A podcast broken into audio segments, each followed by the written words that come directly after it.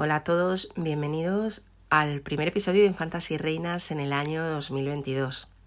En el episodio de hoy vamos a hablar de las reinas viudas de la historia de España durante la época moderna y veremos cómo tuvieron un destino bastante diferente unas de otras.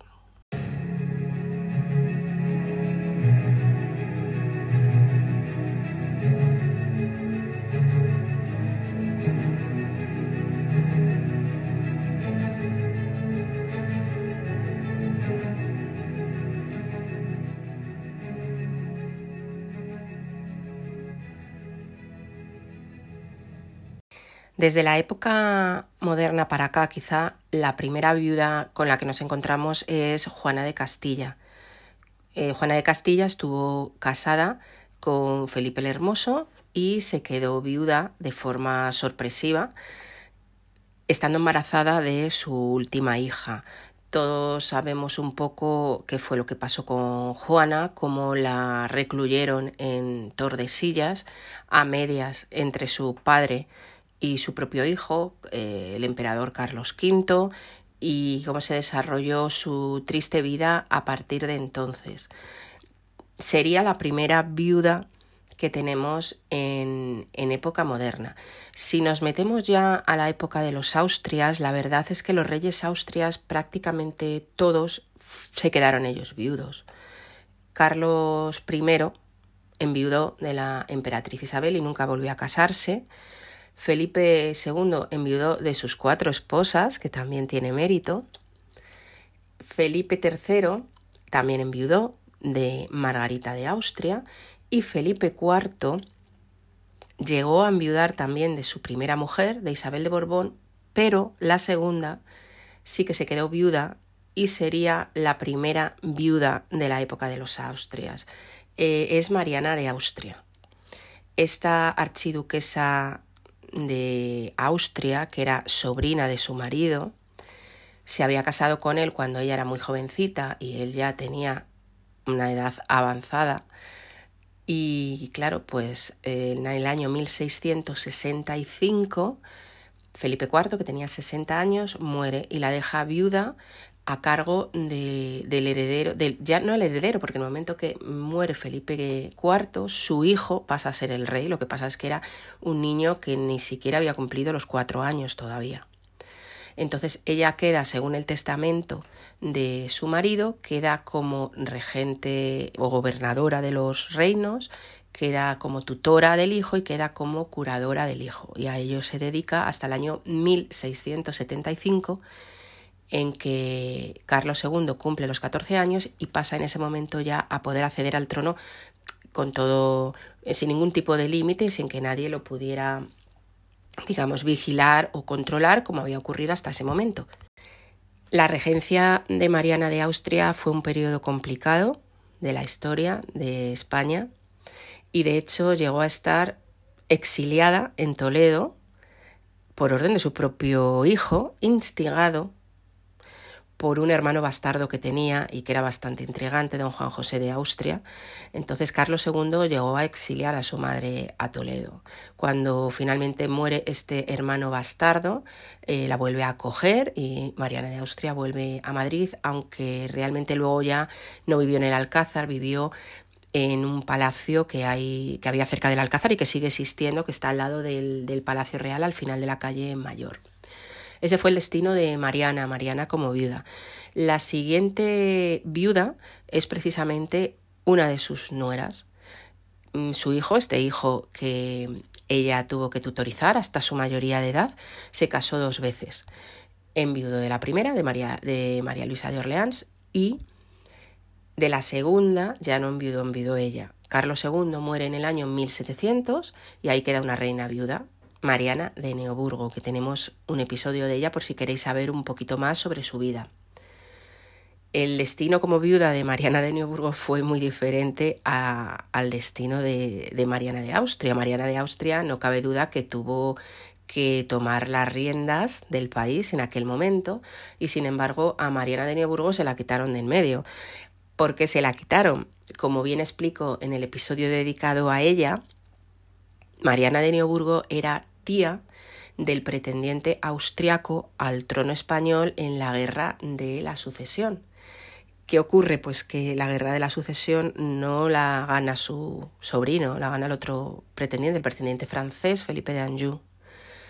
Y entonces, como ella se había significado a favor de la causa austriaca, lo que hacen es que la echan de España y la mandan a Francia, donde vive el resto de su vida, porque finalmente sí que vuelve a España, pero vivió apenas un año más. En el episodio de Mariana podéis eh, escuchar pues cómo fue su, su, propia sobrina la que intercede para que la reina viuda pueda volver a España. ¿Y, ¿Y por qué su propia sobrina? Porque resulta que su sobrina era Isabel de Farnesio, que estaba casada con Felipe V. Entonces habló con su marido y logró que Mariana de Neoburgo volviera a España, pero ya estaba muy mayor y ya apenas vivió, pues eso, quizá un año más en España. Si hablamos ya de las viudas dentro de los primeros Borbones, la primera que nos aparece es Luisa Isabel de Orleans, que fue la esposa de Luis I, el rey más efímero de la historia de España. Solo fue rey durante unos meses, murió de viruela rápidamente. Esta reina, que era muy jovencita, tenía al parecer severos problemas psiquiátricos y una conducta muy disruptiva y muy caótica y daba muchos problemas en palacio, de manera que en el momento que el marido muere, pues la despachan de nuevo a Francia. Y eso a pesar de que durante la enfermedad de Luis I se había convertido en una esposa solícita. Es decir, que después de haber tenido este tipo de comportamientos que os digo totalmente raros y preocupantes en la corte, el marido enferma y ella no se mueve de la cabecera de la cama, incluso a costa de contagiarse de las viruelas. Pero eh, finalmente el rey fallece y a ella la mandan para Francia. Además, acabó muriendo muy jovencita en, en París. La segunda viuda es Isabel de Farnesio, que es la segunda mujer de Felipe V, una mujer bastante mandona, un poco intrigante, y que, bueno, pues se queda viuda de Felipe V y sube al trono su hijastro, Fernando VI, que no le tenía muchas simpatías, entonces la exilia, vamos a decir, a un palacete fuera de Madrid, en los alrededores de Madrid, y allí se queda durante todo el reinado de su hijastro. Pero Fernando VI muere sin descendencia y claro, ¿quién sube al trono de España? Mm, pues un hijo ya de Isabel, porque Fernando VI, como he dicho, era su hijastro, era hijo de su marido con su primera esposa, pero en el momento que muere, ¿a quién pasa el trono? Al primer hijo que tuvo con ella. Entonces se convierte doña Isabel de Farnesio en reina madre y vuelve de nuevo a la corte. Y allí se quedó hasta que hasta que murió. Entonces, digamos que dentro en su viudez tuvo como dos etapas, una peor y otra bastante mejor. A continuación, ya eh, los demás reyes fueron también viudos. Carlos III se quedó viudo, nunca volvió a casarse. Carlos IV también se quedó viudo. Curiosamente, mm, fue viudo durante 15 días. Falleció a los 15 días que su mujer, María Luisa de Parma. Y la siguiente viuda que tenemos dentro de los Borbones sería María Cristina de Borbón, que es de la que os voy a hablar ahora mismo. María Cristina de Borbón fue la cuarta esposa de Fernando VII, este rey tan denostado. Y se queda viuda de él con dos niñas muy pequeñas, entre ellas la mayor de ellas Isabel, que iba a ser la nueva reina como Isabel II, pero era todavía menor de edad. Entonces ella queda como regente. Esta señora, mientras fue regente, tuvo una relación con otra, una persona que pertenecía a su cuerpo de guardia y tuvo con él muchos hijos. De hecho, se casaron en secreto.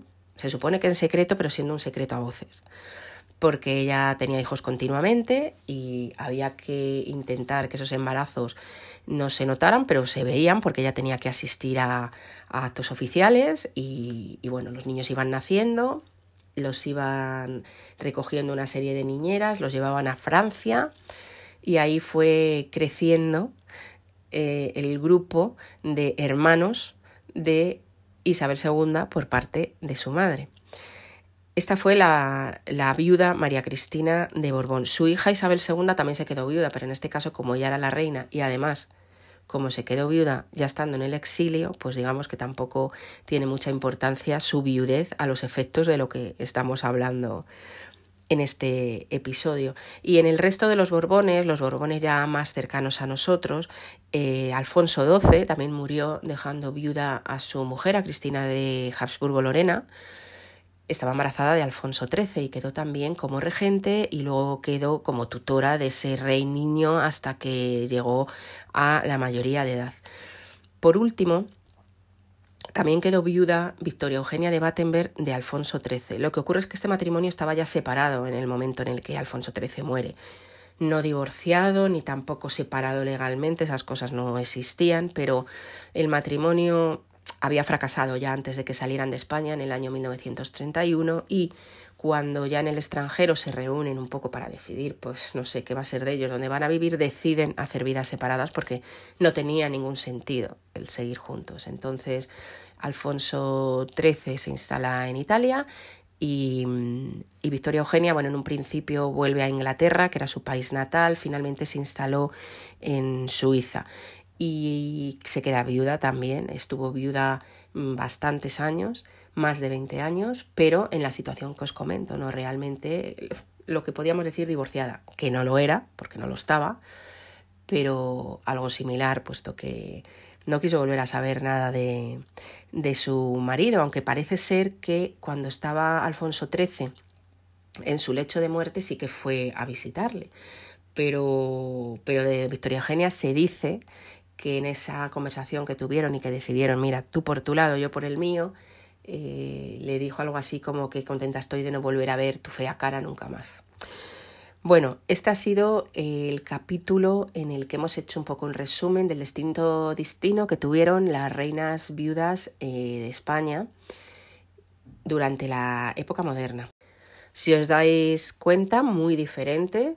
Tenemos desde reinas regentes que tomaron el mando, como Mariana de Austria, María Cristina de Borbón, a reinas a las que exiliaron de España, como Mariana de Neuburgo, eh, reinas a las que exiliaron de Madrid, como Isabel de Farnesio, eh, o incluso una reina que era ella la reina propietaria, como Isabel de Borbón, Isabel II, me refiero, que, se quedó viuda, pero que en realidad eso no cambió nada de su vida, porque repito, ella era la reina y además ya estaba en el exilio, o sea que ya ni siquiera era una eh, reina que estuviera ejerciendo su función.